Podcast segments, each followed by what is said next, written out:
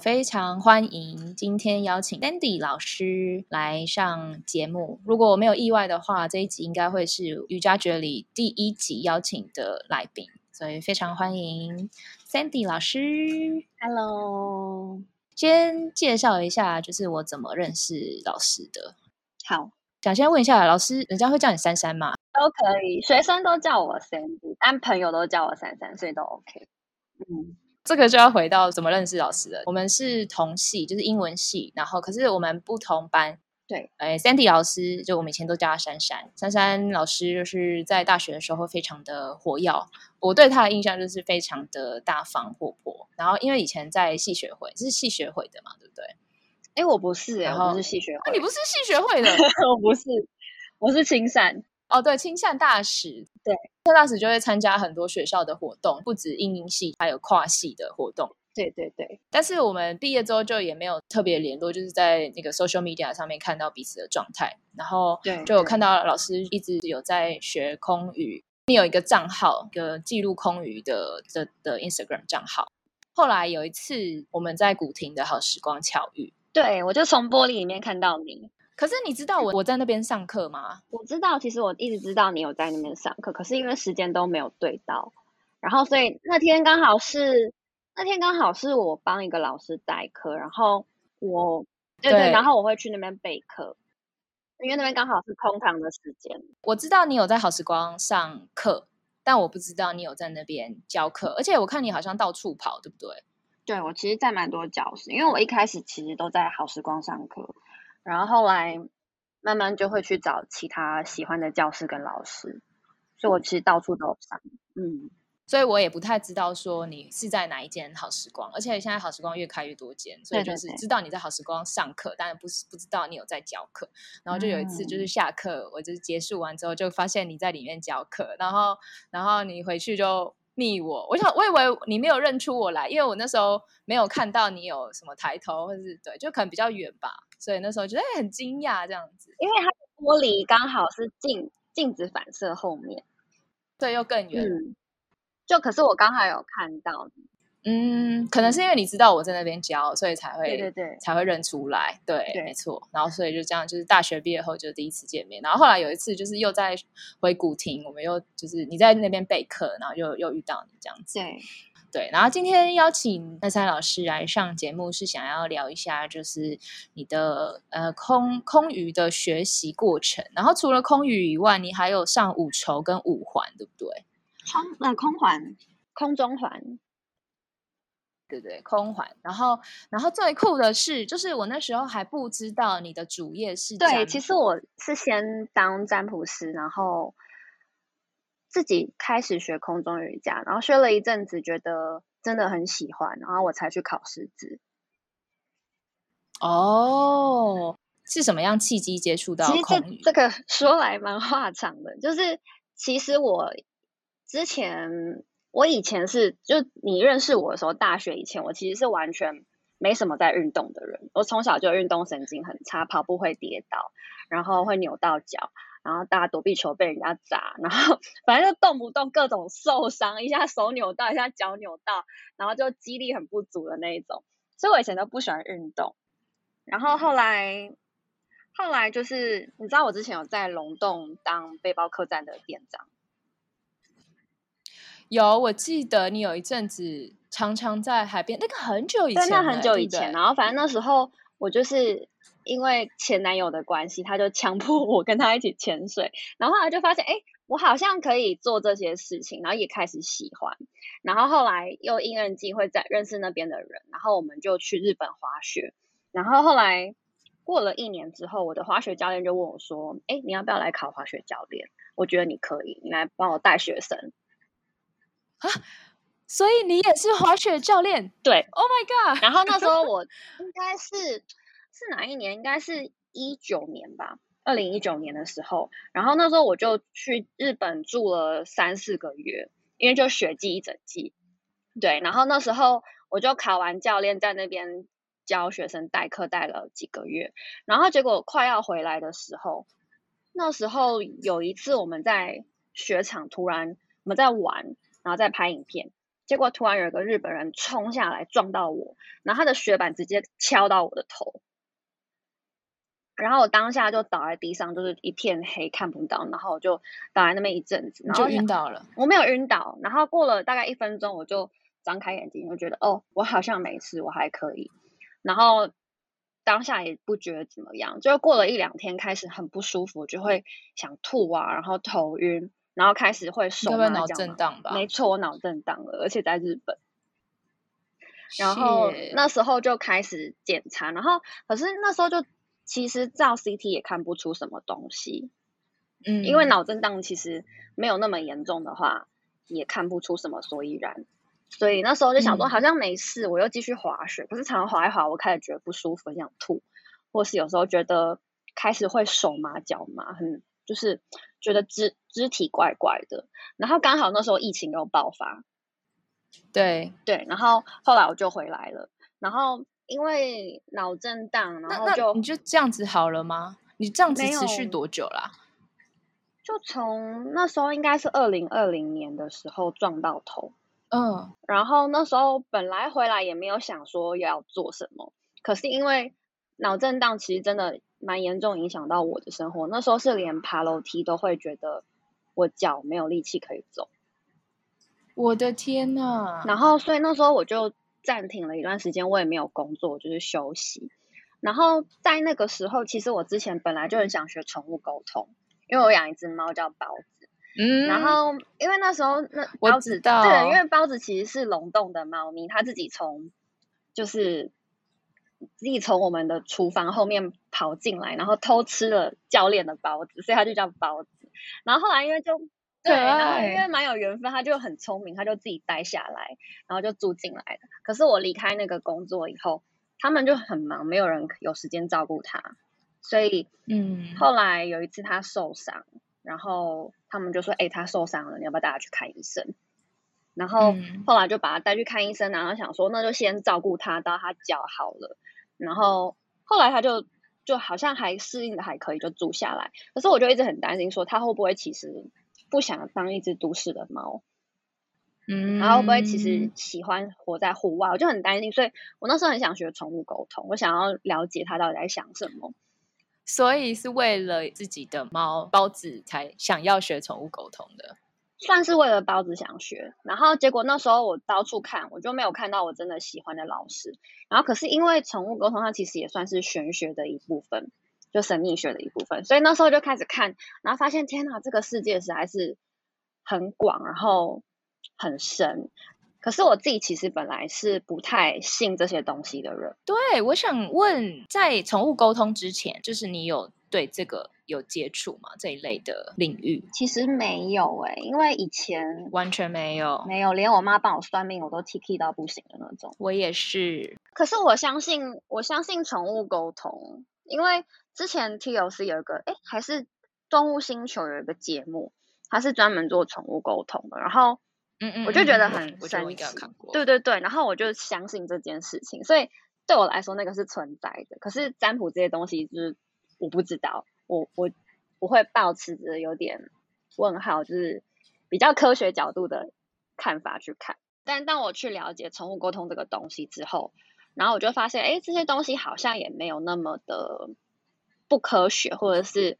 怪力乱神，嗯，所以那时候就像紫微斗数一样，就是几率的问题嘛，是吗？紫微斗数跟星盘都是星象，只是西方人看星象跟东方人看星象而已。嗯哼，但是星象其实就是他们去看星星的各个行星的运转，然后可能在那个状态下会发展出什么样的结果。所以其实我觉得这两个都算蛮科学的。嗯哼，就是有点像是能量的概念，对不对？我觉得它比能量更科学耶。怎么说科学？就是有办法用科学来。因为以前古人就是观察星象，然后他们去透过记录，有点像大数据，只是他们是透过土法炼钢的方式去记录这些数据。譬如说什么星走到哪里的时候，然后什么星跟什么星对到的时候，可能会产生什么样的状态。所以我觉得其实蛮科学的。只是那时候这个水好像更深，所以那时候我就看一看，发现哎。好像塔罗是很好入门的东西，然后因缘际会下就是去听了一个讲座，然后觉得哎好像可以学学看哎，然后我就入坑了。然后刚好那个老那时候的老师就是很鼓励我，就是上完课之后可以试试看，就接个案。然后其实一开始我也很没信心，因为我会觉得很怕被人家贴怪力乱神的标签，因为我会我会觉得别人怎么看，会不会觉得哦你是不是怪怪的啊，或者是都在讲一些很不科学的话。对，但是我自己学了之后就觉得哦，它真的是准的。就是不是大家可能眼中这样子，就是没凭没据。然后那时候刚好我老师很鼓励我试试看，所以我就开了一个塔罗的账号。然后一开始也不太敢让朋友知道，就只有比较熟的朋友啊什么的。对，然后算一算说，哎，大家回馈还不错。我想说，好吧，那反正我现在脑震荡，我也没事，我就来做做看。我觉得这其实对我来说是一个契机，因为如果我是一个上班族，我有一个要我必须找工作的压力，我可能不会做这件事情。但刚好那时候就空一段时间，所以我就踏入开始做，然后发现朋友帮朋友分享啊什么的，然后大家回来算回馈都很好，然后慢慢的就也算稳定，然后发现哎，那我以前一直很想做自由业，然后我突然有一个技能，然后我过得还可以，就是可能没有到赚很多钱，可是至少不会饿死哎，然后我这样继续做下来了，对，就到现在。那回到刚刚那个包子，你有跟他沟通，那他喜欢在户外，还是他想要在家里？他其实很屁耶，他本来 是说他觉得在那边就好了，然后他就觉得说我没问题啊，你不用担心我，你照顾自己就好了，我会照顾好自己这样。哦，就是有点像小朋友，就是小孩子气，就是有点小大人的感觉。嗯，对对对，他就是一个青少年的感觉，然后。后来因为受伤把他带回来，然后本来也没有想要照顾他很久。他一开始一直吵啊，一直要吵到要出去，然后可是我又舍不得它回去那边，因为没有人会照顾它。嗯，而且在户外生活的猫都很容易死掉啊，真的。因为一个是冬天会冷死，冬天会冷死，然后食物不干净，水不干净，外面的猫会打架，很多病，它们的传染病都会很容易得到。嗯哼。所以后来就把它带回来，然后就它就住下来，现在变肥肥胖胖的。我觉得他应该是舍不得离开你，他是觉得他其实就是可能也很想要在户外生活，可是他又觉得是他遇到一个很好的主人，所以他觉得牺牲一下没关系。我觉得他 可能也是慢慢的，他以前没有那么喜欢，但是我觉得他慢慢可能相处久了，他变得也也蛮有爱的。就是变得很亲人，真的。嗯，反而后来我们带他出门，他吓得吓到岔流，哎，是真的从袋子里面滴尿出来那种。哦，所以他现在他就表适应，对他现在表示他不想出门，他觉得他不需要。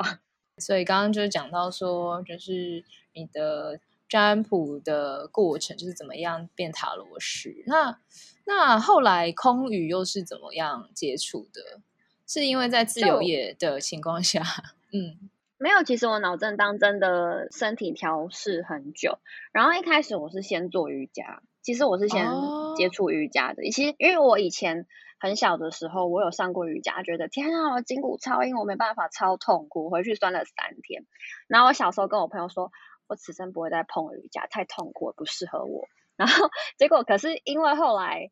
脑震荡以后，我很多运动都不能做，强度太高了，所以我就开始去。对，我是想问，脑震做比较温和的，对对，做比较温和的瑜伽，然后就有点像是硬着头皮，就是做一些伸展啊，然后维持一点肌力呀。然后刚好那时候遇到一个我觉得很棒、很喜欢的老师，所以我也维持上了大概半年的时间。可是。因为脑震荡的关系，我有些动作啊，还是会不能做，还是会手麻脚麻什么的。像是什么动作？哎，我想问一下，脑震荡不能做什么样的运动啊？跑跳可以吗？跑步什么的？其实没有不舒服都可以，只是我会很容易手麻脚麻，然后肌无力。OK，嗯，哇，好严重哦。对，然后那时候因为我本来都是做比较 outdoor 的运动，那时候本来我在攀岩啊、滑雪啊，然后对我有看潜水，你好像有攀岩。对，然后。那时候这种运动基本上都不太能做，连续走步道走超过半个小时我都走不动。哇，对，所以那时候就后来就开始学瑜伽，学瑜伽，然后做了一段时间，好像慢慢有比较好，可是就是觉得想要试试看不一样的运动。然后那时候就想说，那不然我试试看空中瑜伽好了，因为脚对我的影响好像比较大，哦，加上我的脚不太好，就是我脚以前有脚底有受伤，我好像刚好那时候滑雪滑雪回来之后，脚底就开始痛，后来发现是什么莫顿式神经瘤，我到现在脚底还是会痛。对，然后那时候后来发现，哦，我地板运动好像有时候踩地会很痛，所以我才。考虑说，那我试试看空中瑜伽，因为感觉不用这么多踩地。然后试了以后发现，哇，我超级喜欢的，就是一个是漂亮嘛，然后一个是它全身都有运动到，然后我觉得它是很有成就感的运动。因为像瑜伽可能很多动作要柔软度。可是空余一开始，其实你不一定要柔软度非常好，你也可以入门。所以我就这样开始，很漂亮，对，又很漂 亮。然后我觉得可以带照片，优雅。对，带照片回家就会觉得，哎，我今天有进步，我做到了一个 pose，就这样这么肤浅而已。没有，大家都是这样，刚开始都会想要拍美照。而且其实其实空余没有这么容易，因为我之前有去上上过，就是帮朋友去上课这样子。结果上那堂好像是中结，哇天哪，超难的！我就是 上上完课之后身体在抖哎哎，你你知道我有在练，就是有在重训，有在瑜伽，就上完课我整个就是 被吓到，想说哇，可原来可以这么累。但是我那堂课我也是觉得很喜欢，就是对我对就是空余的印象有就是改观这样子。空余其实看起来好像是一个很轻松、漂漂亮亮的运动，可是它其实需要很多肌力跟全身一起工作。没错。那我家附近经过垃圾车会被录进去，怎么？没关系，我们 be real，我有听到，没有关系，没事。好，然后就开始喜欢上空余。然后那时候刚好我也遇到一个我觉得很喜欢、蛮适合的老师，他是他也是瑜伽老师，所以他的。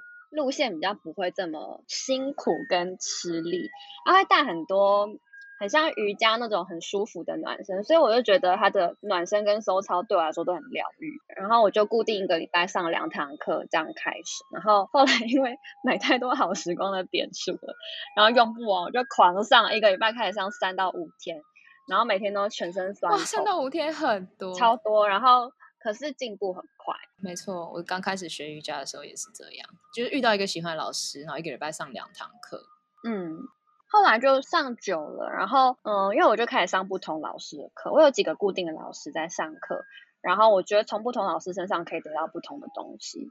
然后慢慢的就觉得，哎，自己一直有在进步，然后好像到了一个程度，我就觉得说，好像可以作为一个里程碑。我也不是抱着我要当老师的心态去考师培，就是很像是我想要知道我到底在做什么运动，我想要知道，例如怎么绑步啊，或者是怎么运用肌肉，或是会做跟会教是另外。不同的事情嘛，然后我会觉得，如果我知道会教，那我回过头可以来检视自己，我到底在做些什么东西。然后我想要把基本功打稳，因为一堂课老师有预定的可能要教的动作啊，或什么，他可能没有那么多时间去告诉你很多细节。可是我觉得一定有东西是我可以去知道更多，或是把基本功打得更稳的地方。所以我就想要去上师培，然后我就找了我一起。就是一起练空余的朋友说：“哎，你们要不要去考？”然后就一直一直洗脑他们。后来我们就一起去考。哦，那你在哪里拿师培？瑜伽海洋哦，好像很多人都从那边出来。对，算是台北空余比较大的培训机构。嗯，那空余师资的时间跟费用大概会，你知道大概会是？我那时候是上三十六个小时，然后瑜伽海洋比较特别，是它会拆。我那时候好像上了三四个礼拜，然后每个周末两天，然后一整个下午。那有蛮多其他的机构是可能从早到晚，然后两天或三天就一次把它上完。可是我觉得那样子对，对我觉得那样子对身体的消化跟负荷能力都没有很好，所以我那时候就选了瑜伽海洋。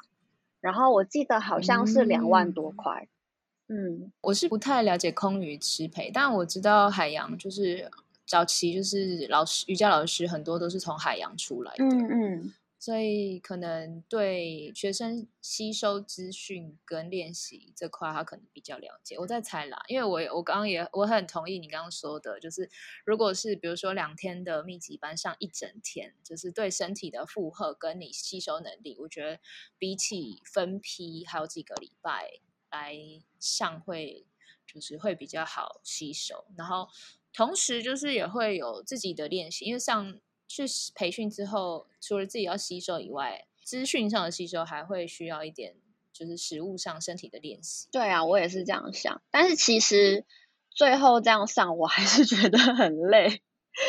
每一次上完课都觉得天呐，我要死掉了！回家还有作业，真的好累，跟我想的不一样。因为印象中听别人讲，好像就是像去参加一个夏令营的感觉，但海洋的。师培还蛮扎实，老师非常严格，然后回家有很多要就是吸收、考试、读书跟实作练习的东西，甚至我们下课要自己借教室去录老师要求的影片，然后去试着教学。就譬如说，老师会譬如说在空中做下犬式，然后你就要录一个示范怎么在空中做下犬式的教学影片。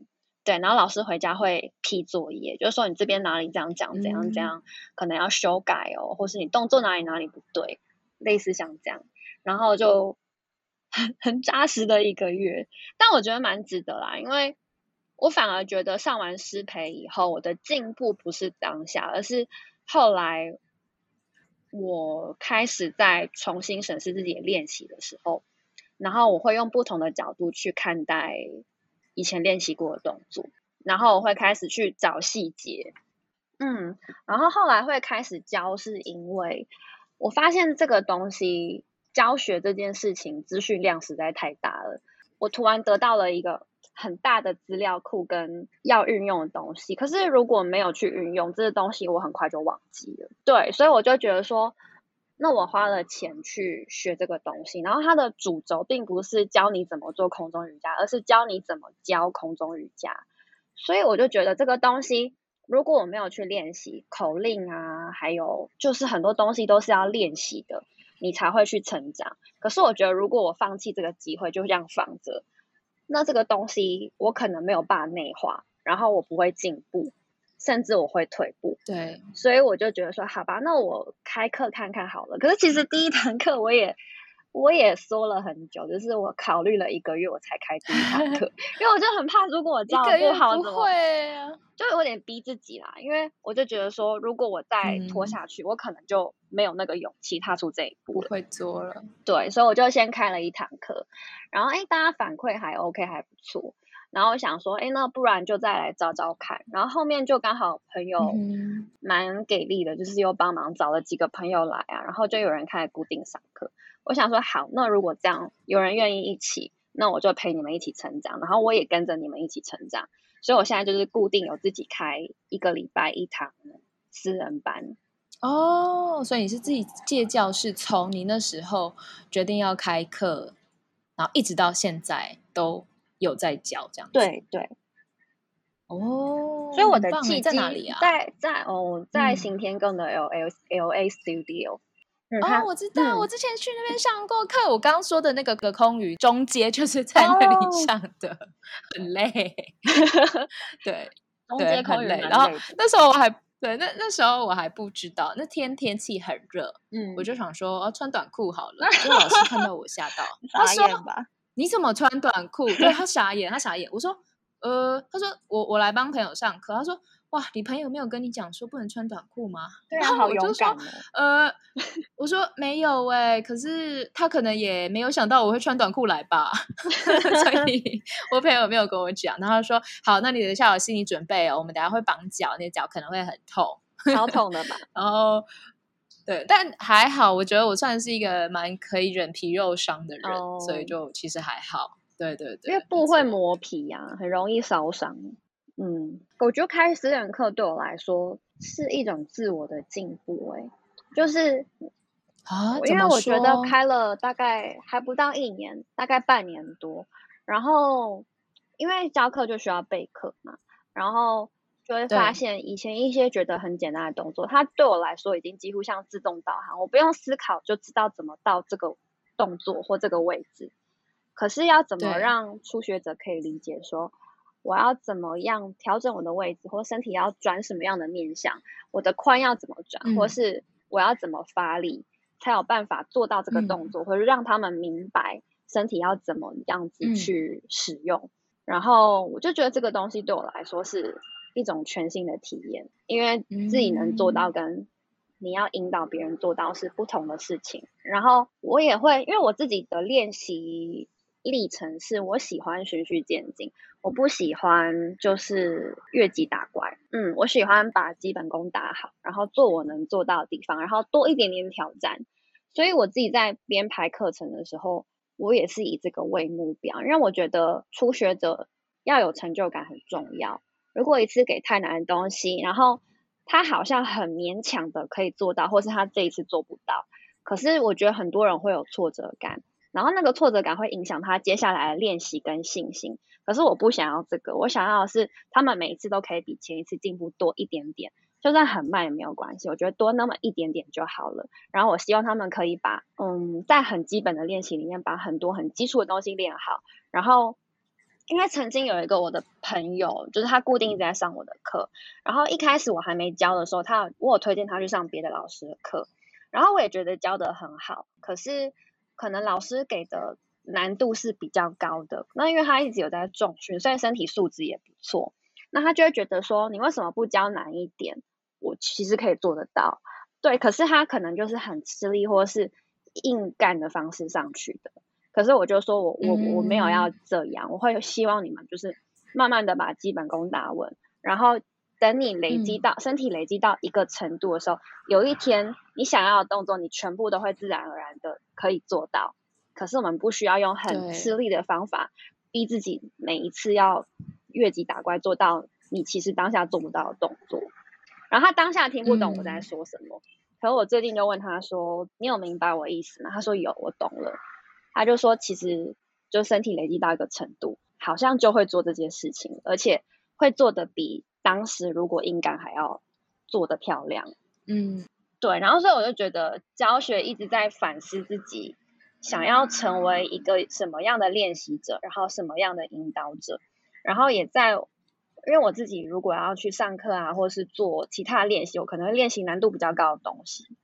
可是我会在这些东西里面去反思我从教学中体会到的一些东西嘛。就是比起做到很难的动作，我可能会开始更注重怎么样把一些大家觉得很不重要的细节做得扎实。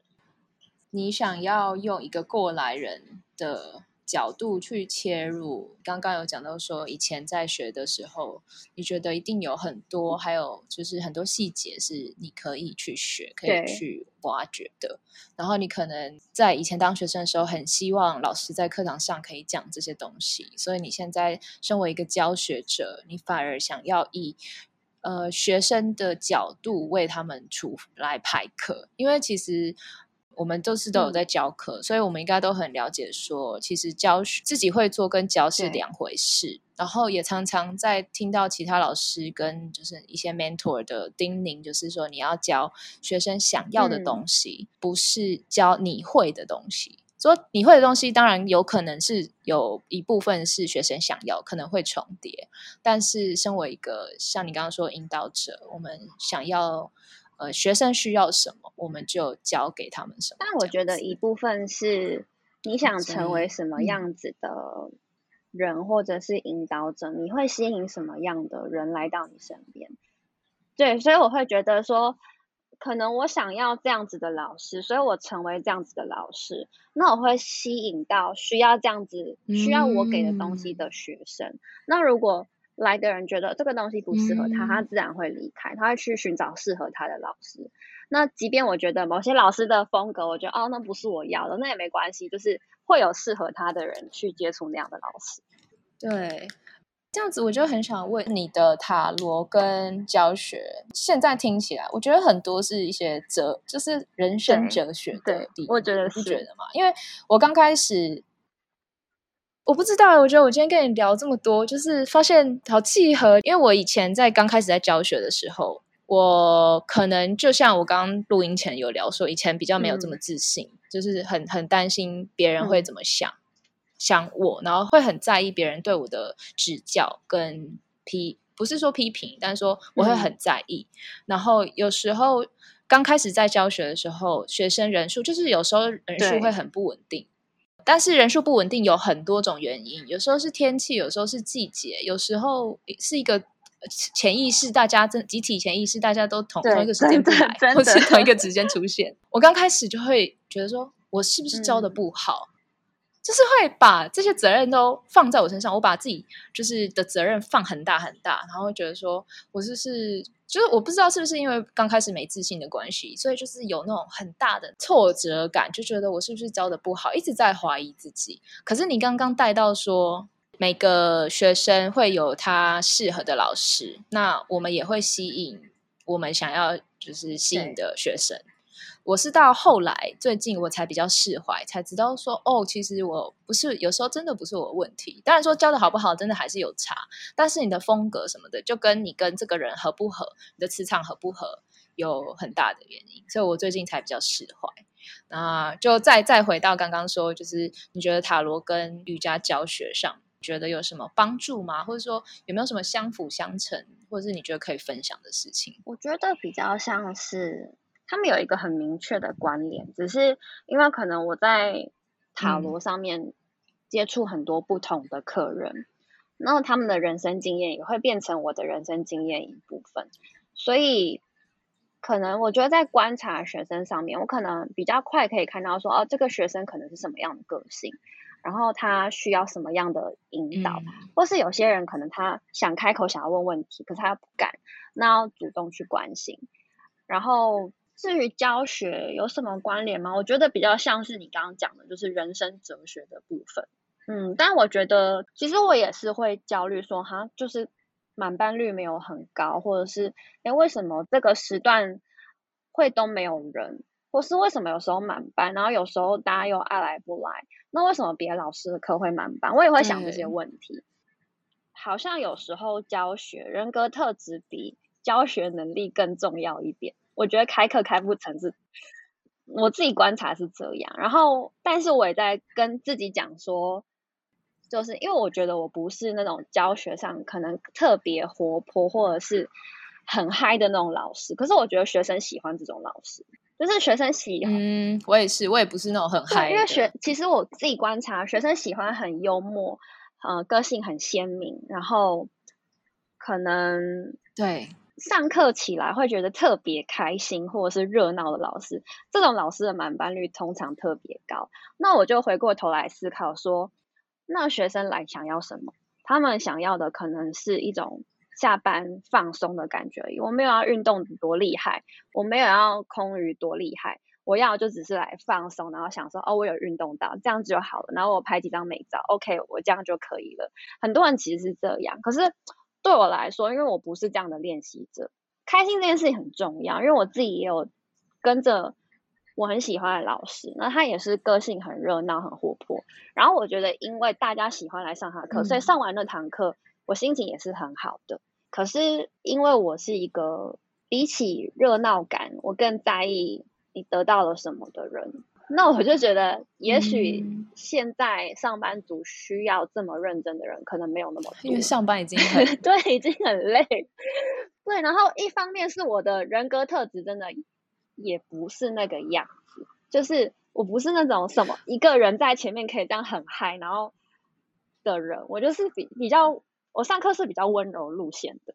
对，所以我觉得也许是刚好大家喜欢那个路线，所以那样的老师满班率高。那我们比较冷静的老师，可能有点看有没有刚好吸引到特别想跟着你的学生。对我以前是也是会像你刚刚说，就是个真的就是个性比较鲜明，或者是比较呃，有时候我会说有些老师比较强势，就是。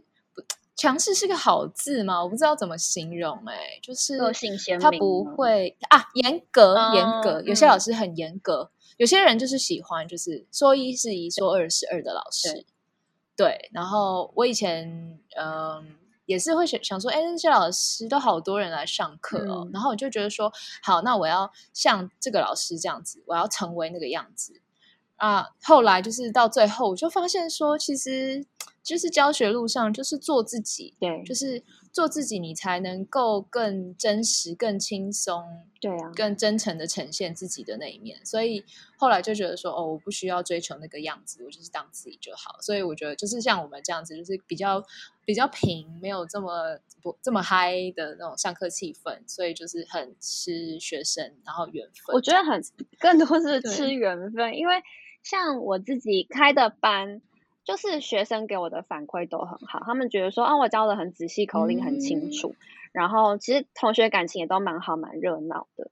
可是可能我同学就是相对也是，我不太确定是不是因为个性的关系。就是他们喜欢这个风格，所以他们会一直报我的课。然后，可是反而是在外面的教室的课，可能学生没有那么固定，可能也因为我还没有接很久，固定的学生还没有很多。但我也会一直思考说，是不是我的教学不足，还是真的单纯是频率的问题，或者是也许刚好那个教室的属性是大家比较偏。想要欢乐轻松的，所以他吸引那个教室吸引到的学生是这个类型。我觉得都有哎，因为其实老实说，我现在上了很多的，就是我去其他很多教室，每一个教室给我的那个学生的回馈能量，跟我教起来的感觉真的都不一样。像同一间，比如说同一个体系，在不同馆，嗯，就是有一有一个馆，就是就是非常的。热络，哦，就是学生都很喜欢这样子，但是有一边就是相对就是比较没有这么的热络，就是还是会有喜欢你的学生，可是就是很不一样，我就觉得好特别哦，所以就是怎么说呢，是缘分，应该是缘分，对，有时候好像也是运气，运气，然后我觉得时段也很重要，嗯，好，那我改天要去上你的课，来来来玩。嗯，好，我觉得我们今天差不多。哎，我觉得今天跟你聊很开心耶，就是很少有机会可以分享这些事情，真的。而且我觉得你分享的超好。这里告白，是我超喜欢你的那个塔罗的粉丝，就是哎，你叫什么？海猫在海猫海猫在说话，对。该不会是包子吧？对，包子就是海猫 本人。Oh my god！所以你其实你的粉专取这个页面，其实一切都是回到包子身上，然后才开启这这这一段的旅程，所以你才把它命名为海猫在说话。对，因为其实最开始我是想要做宠物沟通嘛，然后因缘际会就是接触了塔罗，那就从塔罗开始。我本来有想过回回过头来要做宠物沟通，可是我发现。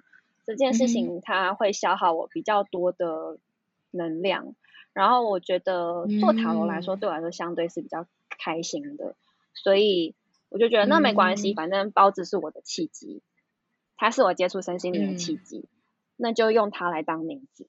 对哦，好棒！我好喜欢这名字，因为其实我刚刚就在准备的时候就有想说，哎，我想要问你说，为什么是海猫在说？海猫就是包，然后不用解释，对，现在就都回来了，个圈圈这样子。很多人以为海猫解释了一切是我，但其实不是。但我有时候要解释这么一大圈，很复杂，所以他们要叫，我就觉得哦，好没关系，给你叫。但其实我有时候就会在动态上打海猫先生，就可能会拍包子，他就是很喜欢在我占卜的时候跑过来踩我的牌干嘛？好可爱哦！对我之前有时候也想要给你就是算一下，因为其实我也是在就是接触瑜伽之后才接触身心灵这一块，然后最近比较常接触是灵性，但是其实灵性是也是因为有一个契机，就是前前男友他妈妈就是对紫薇啊，然后跟就是他自己也对灵性有点相信，可是我以前是完全不相信的，然后也是最近才开始，就是就是我应该说，我觉得我以前是不相信宗教。教这件事情，然后因为我觉得什么神什么的，我觉得太不科学了。然后可是很奇怪，我反而相信就是命。有时候我相信命运这这这件事情，就像是我们刚刚在讨论缘分这件事情，就是我相信我今这辈子会遇到什么样的人，是一个我的的的一个缘分，我跟这个人的缘分，所以我就反而很相信这个东西，所以就觉得你说我真的不相信吗？好像又不是。所以当就是有这个灵性出来，哎，怎么讲？就是有高我这种，嗯，你是比较偏理论出来宇宙论一点。对对对对对，我就比较偏宇宙，对对对对，所以我就觉得，哎，其实搞不好我们说的神明、上帝、观音。佛头都是一样的东西，就是这或许这一切都是殊途同归，只是我们用不同的形式去呈现、去相信，然后每个人的信仰这样子。对啊，我觉得哇，好神奇。对啊，我觉得就是每个人选择自己想要的信仰或是方式去得到你需要的东西。但我觉得能量或者是就是吸引力法则这些东西都是不变的。对啊，然后我也很喜欢，就刚刚说你，我很喜欢你在。你的海猫在说话的粉砖发的一些嗯文章，非常的，因为我前阵子在学那个正念，然后其实就有很多字，其实就是跟正念有关。然后其实我觉得你刚刚在说，你拆解，就是你的同学他可能。身体素质比较好，所以他会想要做一些比较挑战的动作。其实我以前也是这样，因为我小时候就是运动细胞就比较好，然后就很喜欢运动。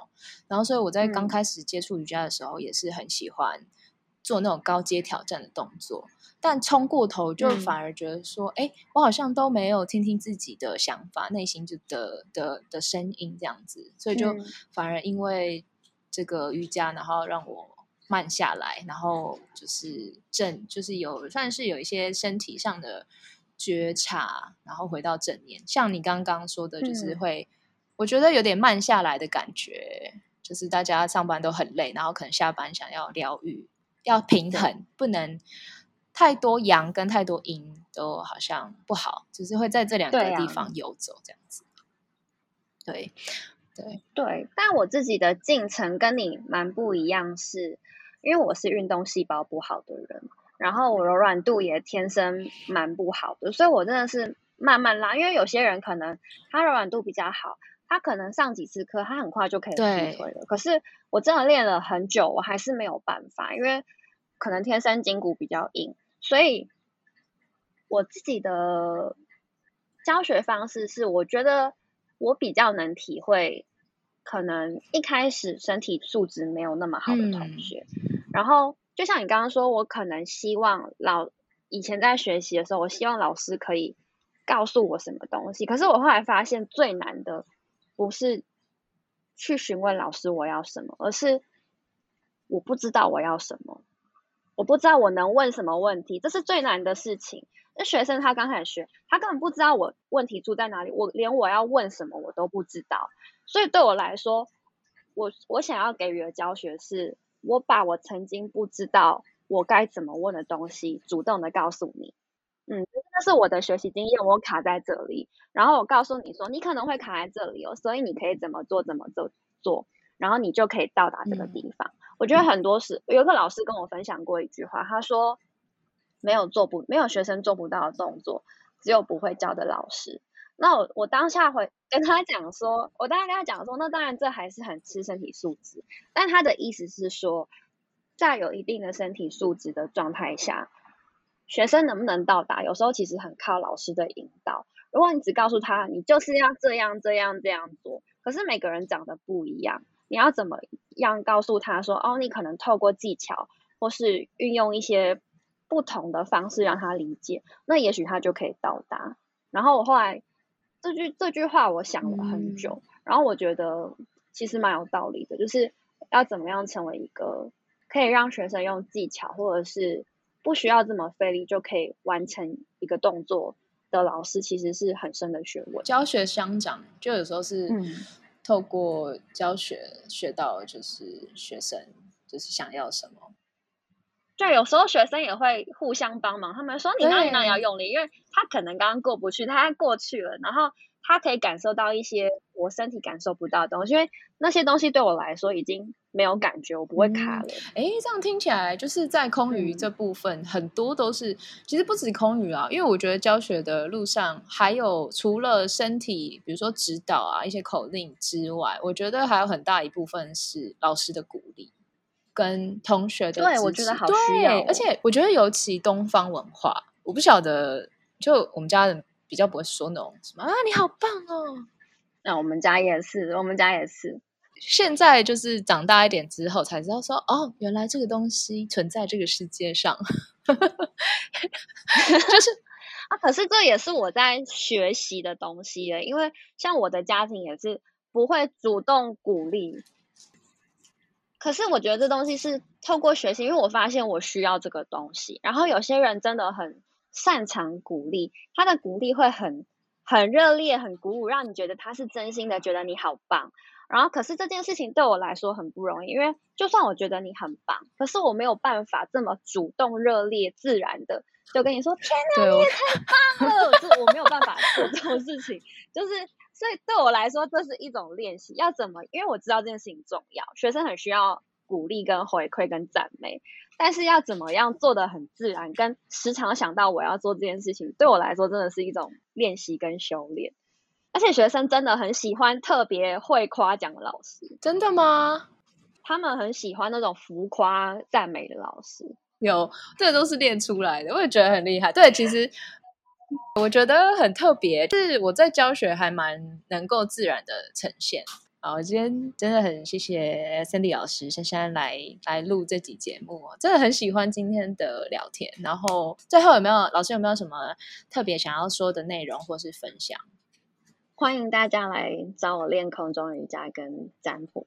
然后，因为我觉得不管做什么事情，我都是很认真，用最真诚的心去对待每一个人。